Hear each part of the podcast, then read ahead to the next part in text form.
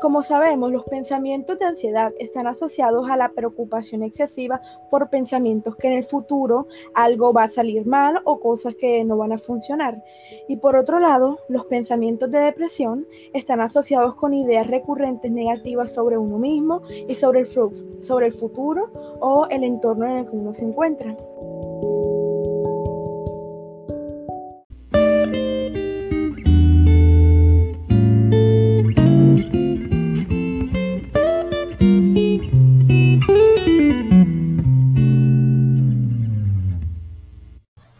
Bueno, me presento, mi nombre es Verónica Macías. Hoy estamos con Laura Miranda y hablaremos de nuestro tema, que sería protocolo para combatir la ansiedad y depresión, hablando en con los pensamientos. Bueno, Laura, ¿cómo estás? ¿Cómo te encuentras el día de hoy? Hola, hola, muy buenos días, Verónica. Eh, espero que te encuentres bien.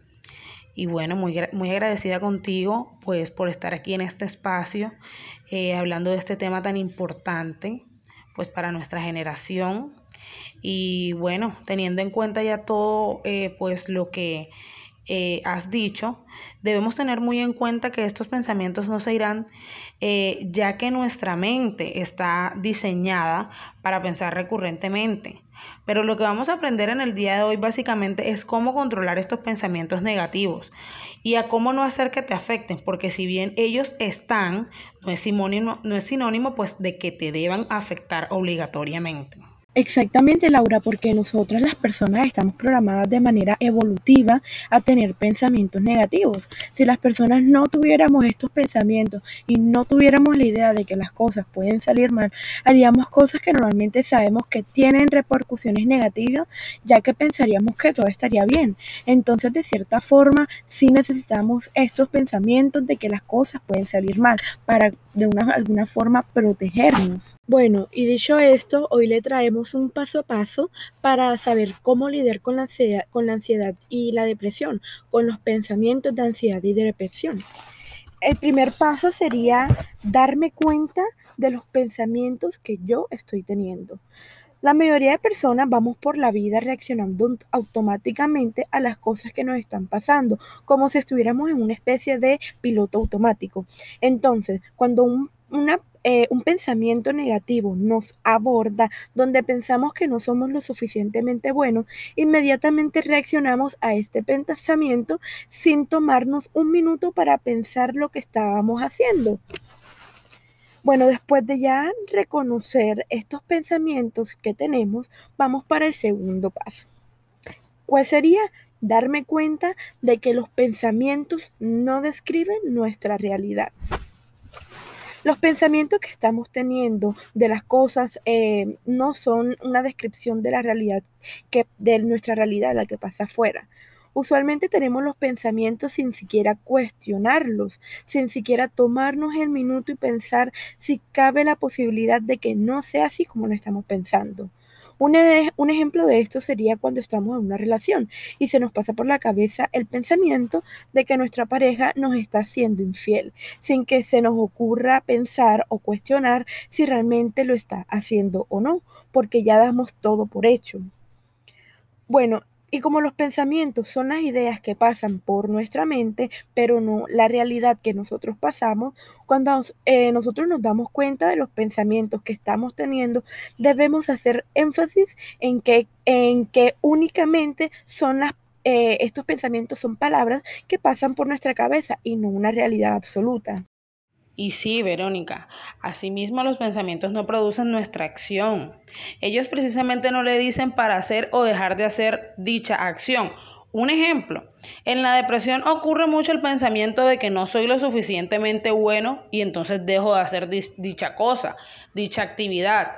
Eh, pienso que si soy chef no soy lo suficientemente bueno para realizarlo.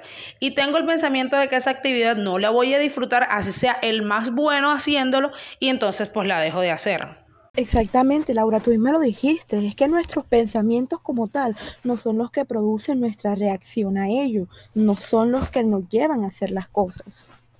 Bueno, y por otro lado, nosotros también eh, podemos movernos, actuar a pesar de que los pensamientos negativos que seguimos teniendo y al revés también funcionan.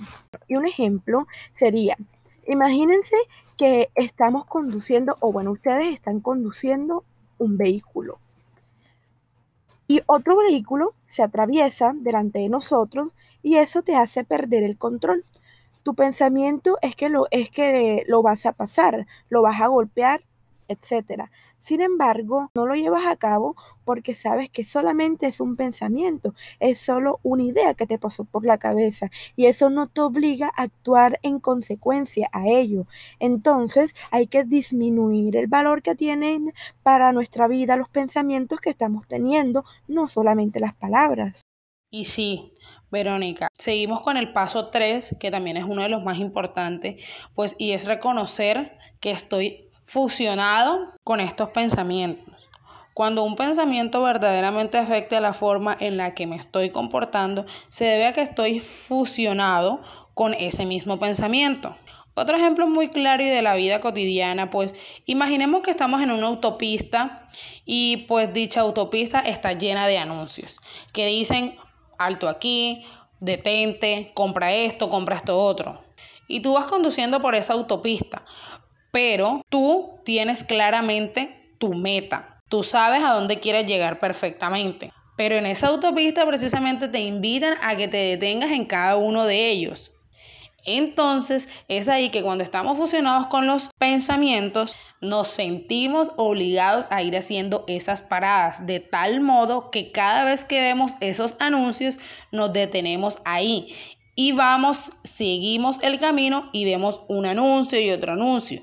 Y en este paso nos seguimos deteniendo y nuestro camino o nuestra meta se hace más eterno. De esta misma manera y así mismo pasa con nuestra mente. Cuando nuestra mente sabe precisamente a dónde queremos llegar, pero esos anuncios, en los que nuestro caso personalmente son los pensamientos, nos invitan a que nos quedemos fusionados con ellos, a que nos detengamos a cada punto que nos indica sin embargo, nosotros mismos somos los que tenemos el control del volante y podemos decidir a qué pensar. Y pues a pesar de que haya muchos anuncios y muchas paradas, estos pensamientos, pues tratando de invitarnos a detener, somos nosotros mismos quien tenemos y quienes podemos seguir con el camino. Claro, Laura, y es que también debemos reconocer que estamos fusionados con un pensamiento de ansiedad y depresión, y eso nos empieza a ser más libre. Es por eso que tenemos este último paso, que sería el cuarto. ¿Cuál sería? Tendríamos que empezar a difusionar de los pensamientos de ansiedad y depresión. Para poder hacer este proceso, primero hay que tomar en cuenta de que el pensamiento está en mí, en cada uno de nosotros, de que está fusionado de él, pero de que a pesar de ello, ese pensamiento no puede obligarme a hacer cosas o dejar de hacer ciertas cosas. Y una técnica muy importante para difusionarte de los pensamientos es repetir el pensamiento negativo que tiene tu mente. Bueno, Laura, y con esto concluimos con este último paso. Eh, una vez más, Laura, agradezco por habernos acompañado el día de hoy y hablar de este espectacular tema que estoy segura que a muchos de ustedes les va a ayudar en algún momento de su vida. Y si a ustedes no, pues algún amigo, familiar o alguna persona conocida o cercana a nosotros. ¿Qué te pareció, Laura? ¿Qué tal? Y bueno, muchas gracias por haberme dado la oportunidad de compartir contigo este espacio. Fue muy grato, me sentí muy a gusto y fue un tema eh, muy importante, como ya lo había dicho, pues para nuestra generación a veces tenemos estos, estos problemas de ansiedad y de pensamiento como un tabú, pero es de mucha importancia abordarlos pues para ayudar a muchas personas. Espero que estés bien. Eh, y bueno, muchas gracias por este espacio.